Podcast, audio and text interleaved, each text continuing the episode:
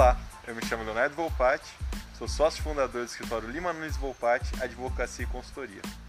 E hoje estou aqui com a doutora Giovanna Gersel para falar sobre um tema que tem dado o que falar, que é o filme do Coringa.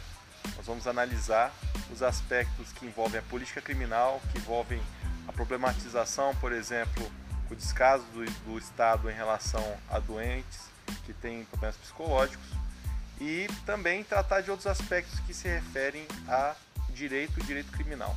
A doutora Giovanna Gerso teve essa semana uma grande vitória, fez um artigo para o site internacional LexLat e realmente foi o mais lido no Brasil sobre o tema, sobre análise criminal e análise que se trata do Coringa, do filme do Coringa.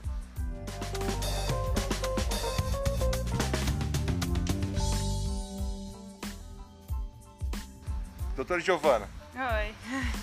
Que, que você tem a nos dizer sobre o filme do Coringa, sobre os aspectos que envolvem essa questão da, das doenças psicológicas, o Estado não fornecer e essa negligência do Estado não fornecer medicamentos, que foi tratado como uma das consequências para o Coringa ter aquele surto desenvolver um vilão, uma pessoa ruim, que comete crimes e tudo mais. Como você vê essa questão do filme e quais são os aspectos dele para o direito criminal? Então, eu eu achei o filme muito bem elaborado, o roteiro dele é muito bem feito nessa questão de falar sobre doenças mentais, porque normalmente a gente já vê o Coringa como um vilão, como uma pessoa que é simplesmente má, e esse filme ele trata dessa evolução de quem é o Coringa, por que, que ele chegou nesse ponto. Esse filme ele é inspirado nos quadrinhos da Piada Mortal, que tem essa premissa justa do, justamente do Coringa, que é de que qualquer pessoa pode se tornar o Coringa, só precisa ter um dia muito ruim. E é mais ou menos isso que o filme vai tratando, que é uma pessoa que tem uma doença mental, que ela é extremamente negligenciada e abusada pela sociedade em que ela vive, e que além disso ela tem um estado que não fornece os medicamentos, não fornece, não fornece o tratamento adequado, e aí essa pessoa acaba desenvolvendo digamos, uma mania, uma psicopatia e acaba se tornando um assassino, que é o Coringa. Eu acho que ele até representa, digamos, um mal-estar da sociedade no geral, né? Dessa negligência que o Estado faz com a população e ele é muito mais do que só um vilão, né? Ele representa tudo isso, toda essa negligência. Quando eu vi esse filme, a primeira coisa que eu pensei é: e o que, que a gente faz com uma pessoa que nem o Coringa? Qual que é a solução para uma pessoa que tem um problema mental muito grave, nesse caso, vamos dizer, uma espécie de psicopatia misturado com esquizofrenia. Eu não sei muito bem, eu não sou psicóloga. Isso. Mas o que, que, o que, que isso poderia fazer para o nosso sistema prisional ser efetivo em relação a essas pessoas? E aí foi esse questionamento que me inspirou a fazer o artigo. Porque o nosso sistema penal hoje em dia existe a excludente de punibilidade que é para os inimputáveis. O que, que é uma pessoa inimputável? É uma pessoa que ela é considerada, digamos, insana mental e ela não tem nem ideia do que ela está fazendo, ela não tem noção da realidade e ela também não tem controle sobre os próprios atos dela. Então, digamos que uma pessoa tem um surto e ela alucina e na cabeça dela ela está enfrentando um demônio, ela mata um demônio e de repente quando ela volta para si, ela vê que ela matou um amigo dela. Isso seria uma pessoa que deveria ser considerada inimputável, porque ela não tinha a menor consciência do que ela estava fazendo.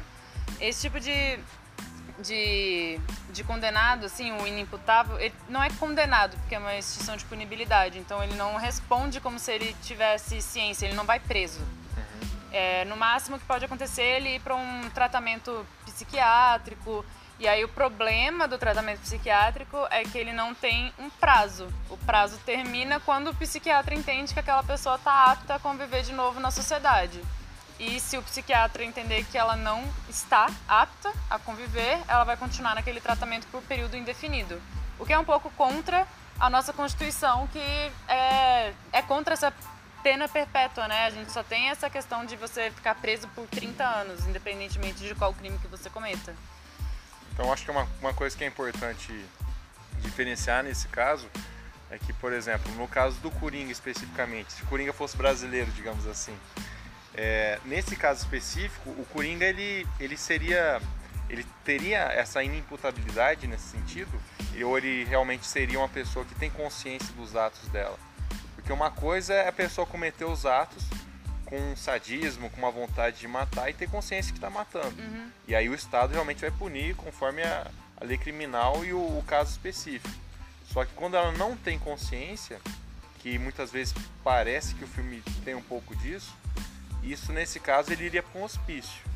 Um hospício assim, né? É, no termo mais vulgar, mas seria num centro de tratamento psicológico. E nesse centro de tratamento psicológico ele poderia ficar preso ali com tratamento para sempre. Sim. No caso do Coringa, ele realmente. Qual é a circunstância dele, se ele fosse brasileiro, digamos assim?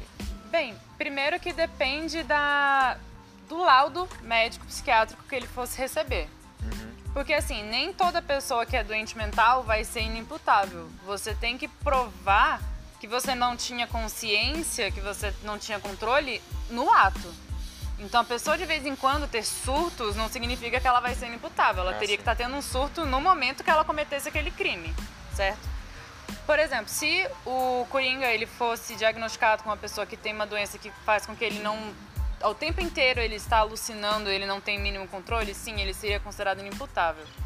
Agora, se ele fosse visto apenas como uma pessoa muito má ou como um psicopata no estilo dos serial killers, por exemplo, aí ele ia responder como se fosse uma pessoa comum, porque a- o Brasil entende, é, uma- é polêmico na verdade, ainda não tem uma decisão sobre isso. O nosso sistema prisional não sabe lidar com psicopatas, com serial killers, porque eles veem que o psicopata é um transtorno de personalidade. Então a pessoa ela sempre está consciente do que ela está fazendo, mas ela só não se importa. Então existe essa discussão do será que ele tem controle sobre os impulsos dele? Se ele sente impulso de matar uma pessoa, será que ele consegue se controlar ou não consegue? Então, como não tem nada definitivo sobre isso, e psicopatia também não tem cura, porque é um transtorno de personalidade, não é uma doença mental, eles acabam tratando o psicopata como se fosse uma pessoa, um homem médio, digamos assim. Então acaba indo preso junto com todos os outros tipos de presos do nosso, do nosso sistema carcerário. É, e um, um questionamento que a gente viu até numa, numa charge, no meme, que tratava da, da comparação do sistema de saúde no Brasil e nos Estados Unidos. Porque Coringa, nesse filme que é retratado, aparentemente ele surta também pelo fato de não conseguir pagar o medicamento. E ele já tinha um transtorno psicológico prévio e tudo mais. E nos Estados Unidos não é, não tem essa gratuidade igual o SUS. Então, se o Coringa fosse brasileiro, teoricamente o SUS poderia pagar, você entrar com uma ação judicial e requerer medicamento de alto custo. É, se ele não ficasse louco esperando na fila, né? Porque só o tempo de espera ali talvez pudesse fazer com que ele ficasse muito tempo sem o remédio dele. A gente Exatamente. sabe que infelizmente essa é uma realidade que a gente vive. Muitas pessoas aqui no Brasil, elas não têm acesso aos medicamentos e principalmente quando você está tratando de problemas psiquiátricos. Muitas pessoas não conseguem fazer as sessões, marcar sessões com o psiquiatra que normalmente tem que ser mensal principalmente em casos que o remédio é muito pesado, o remédio de tarja preta, é muito difícil o seu psiquiatra prescrever meses e meses de remédio. Normalmente você tem que ir todo mês no acompanhamento naquele médico. É, especificamente em relação a situações como é, é ilustrado pelo Coringa, como as pessoas são realmente acontece uma doença psicológica e tudo mais, e como que você enquadra elas? Como você ela é uma criminosa em si ou deveria se ter um tipo penal específico para pessoas que têm essa circunstância? Porque no caso do Coringa a gente vê claramente que, tem um pouco de sadismo, tem um pouco de alucinação, tem um pouco de, de transtorno. Mas, por exemplo, a gente tem casos no Brasil, né? Com a Suzana von Richthofen, a- o Pedrinho Matador, tantos outros. Eu queria que você comparasse um pouco essa circunstância com a circunstância também do, do filme. Então, é, é aquela diferença entre todo psicopata é serial killer? Não. Tem psicopata, a maioria dos psicopatas, na verdade, eles não são assassinos nem homicidas, normalmente eles são estelionatários. Tem até pesquisas que mostram, por exemplo, que um a cada cinco CEOs de empresa tem tendências à psicopatia. Que é porque é, é um transtorno de personalidade antissocial e o serial killer seria o extremo desse transtorno de personalidade, a forma mais grave. Então, por exemplo, eu não consigo. Eu não sei se a Suzane von Richthofen. A Suzane von Richthofen, teoricamente, não matou os pais dela, ela mandou alguém matar. Eu não sei se ela tem essa sede de matar pessoas ou se ela só, não, eu tenho que matar para conseguir esse dinheiro. Então, se eu não for para conseguir alguma coisa, ela não vai sair matando gente aleatoriamente, sem Então ela é só razão. mais um perfil de, como você, disse, estelionatário no sentido de manipular para conseguir coisas e lesar mais na parte econômica, talvez, Sim. lesar mais nos benefícios econômicos do que realmente extrair a vida, né? Mas no caso do, do é o Pedrinho Matador, né? Pedrinho Matador. É, no caso do serial killer, eu, ao meu ver, o nosso sistema prisional não tem nenhuma solução para esse tipo de pessoa. Por quê? O serial killer, ele não, ele tem esse impulso de matar. Naquela série Mindhunter, eles fazem um estudo sobre serial killers e muitos deles têm uma motivação sexual para cometer esses crimes e são pessoas que matam, se pudesse matar toda semana, mataria toda semana, se pudesse matar todo dia, mataria todo dia e não se importa muito com o tipo de consequência que vem. Pedrinho Matador mesmo é a pessoa que mais matou pessoas no Brasil, matou mais cerca de 150 pessoas. 47 delas foram dentro da prisão. E aí é a hora que eu te falo, será que dá para deixar um serial killer dentro da prisão? Porque e a segurança dos presos que estão ali?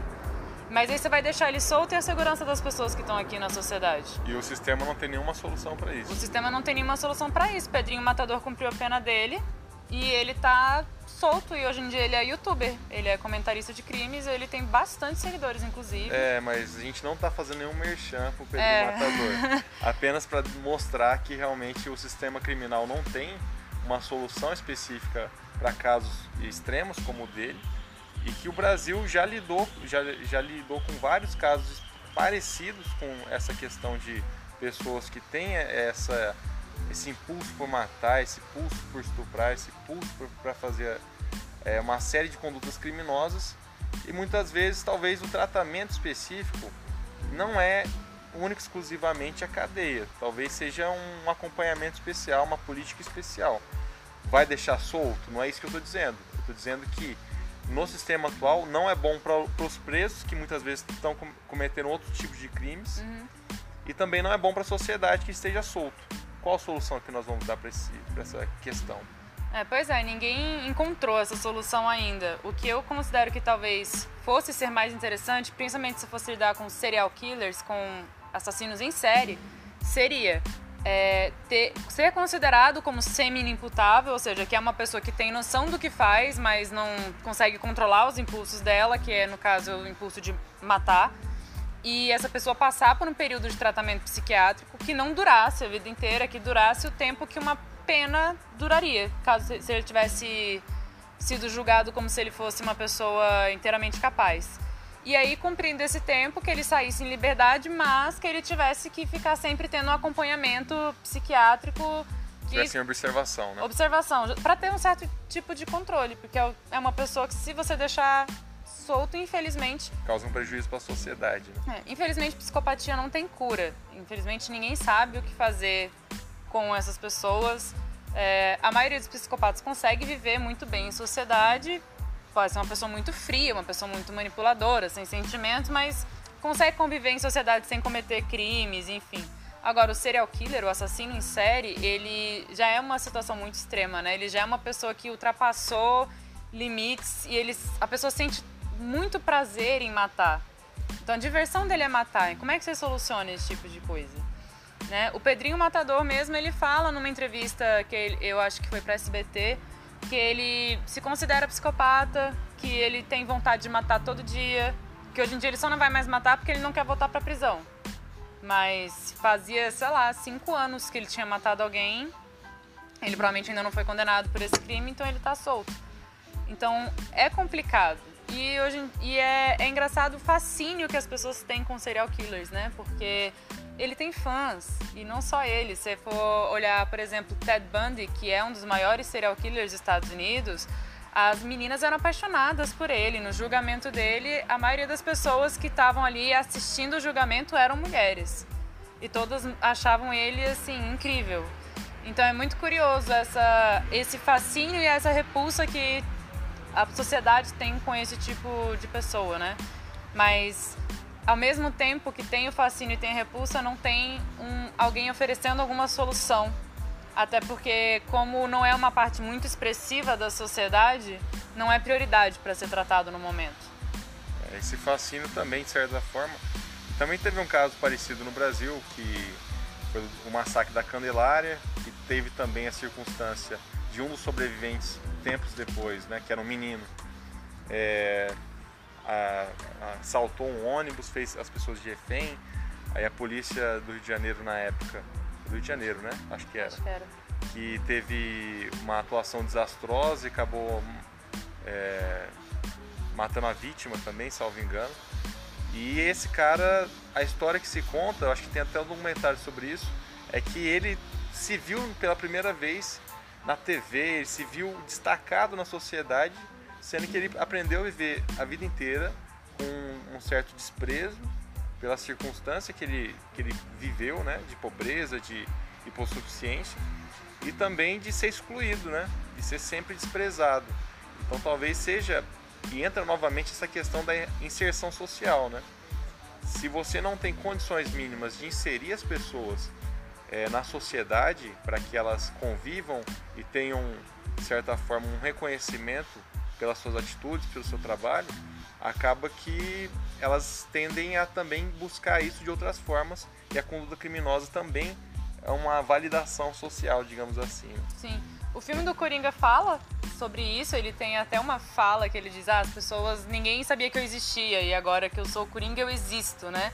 E o que eu acho muito interessante de ver também, se as pessoas tiverem curiosidade, é a série do Mindhunter, explica muito bem essa questão dos serial killers eles gostarem de ter esse reconhecimento, então de gostar de aparecer no jornal, de gostar de que as pessoas estejam falando sobre eles e da gente também pensar numa forma de como a gente vê a pessoa que ela é psicopata ou que é doente mental como alguém que nasceu daquele jeito.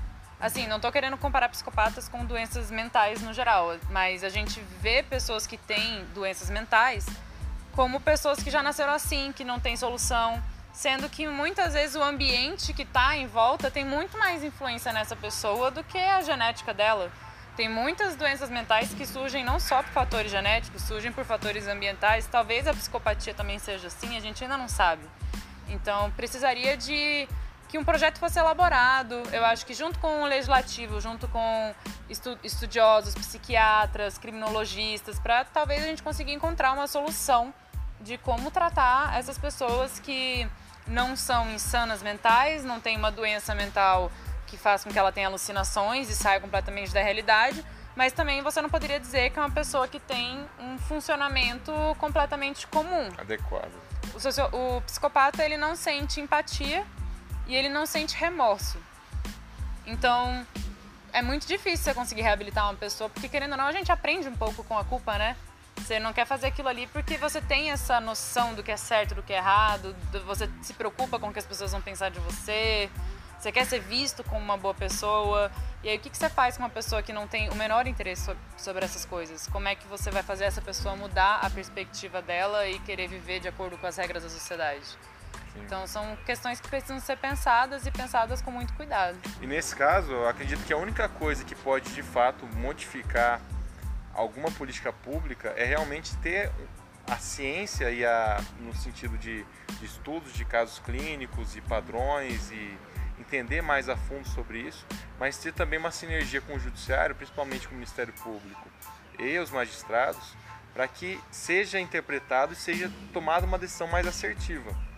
Será que é caso de, de condenação é, criminal e colocar ele com outros presos? Será que não deveria ter um tipo especial de, digamos assim, de presídio para isso, com tratamento psicológico, com acompanhamento, com uhum. estudo? A gente deveria estar tá monitorando melhor esses presos e essas circunstâncias para dar uma solução mais eficiente.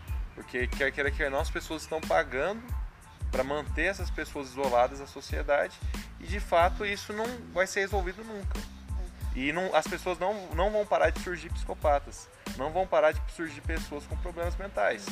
Então, se a gente não der uma solução baseada em ciência, baseada em compreensão, a gente vai só continuar é, mantendo um problema remediando um problema e não buscando realmente a cura. Né? Exato, e assim, o que eu percebo muito é que o Estado não quer investir em políticas públicas, não quer investir em leis que realmente possam resolver problemas que vão ser leis de longo prazo, até porque você sabe até mais do que eu, os políticos normalmente eles querem leis que sejam aprovadas e que tenham resultado rápido, porque eles querem ser lembrados enquanto eles ainda podem se eleger. E, querendo ou não, tem certas coisas que a política pública seria muito mais eficaz do que o encarceramento. Mas é isso, tudo que o Estado não tem interesse em investir dinheiro, ele joga pro presídio e aí você vai ter que lidar com aquela pessoa quando ela sair. A gente vai só afastar essa pessoa aqui do convívio e depois vocês se viram de como é que ela vai sair desse sistema prisional. Tem muitas questões que poderiam ser muito melhores resolvidas se a gente tivesse um sistema de assistência social, de é, saúde, principalmente saúde mental, de acolhimento que fosse realmente efetivo para a nossa sociedade. No caso do Coringa, qual, o que você faria com o Coringa no sistema brasileiro? Ah, eu não teria cortado o fornecimento de remédios dele. ele, tava, ele tava até indo bem enquanto ele podia, né? Ele tomava sete remédios, então. Até indo bem assim, ele já tava chateado com os sete remédios que ele tomava. E eu acho que principalmente essa questão do acolhimento. Ele comenta até com a psiquiatra dele que ele fala: você não me escuta nunca. E aí eu acho que é justamente essa questão de que as pessoas não enxergam as pessoas que têm doença mental. Elas não escutam as pessoas que têm uma doença mental. E aí tem até a frase que ele coloca, né? O problema de você ter doença mental é que as pessoas sempre esperam que você se comporte como se você não tivesse. Então, eu acho que o principal seria você tentar fazer um acolhimento eficiente e oferecer também os medicamentos que ele precisaria para poder ter uma melhora ou pelo menos para poder manter uma estabilidade mental. Se isso tivesse sido feito, nós não teríamos nem o filme, né? É. A gente não estaria discutindo sobre isso, mas graças a Deus, pelo menos o Coringa é um personagem inventado, né? Vamos esperar que não que isso não acabe, né, influenciando é, outras pessoas outras querem pessoas. subverter a ordem, né? É.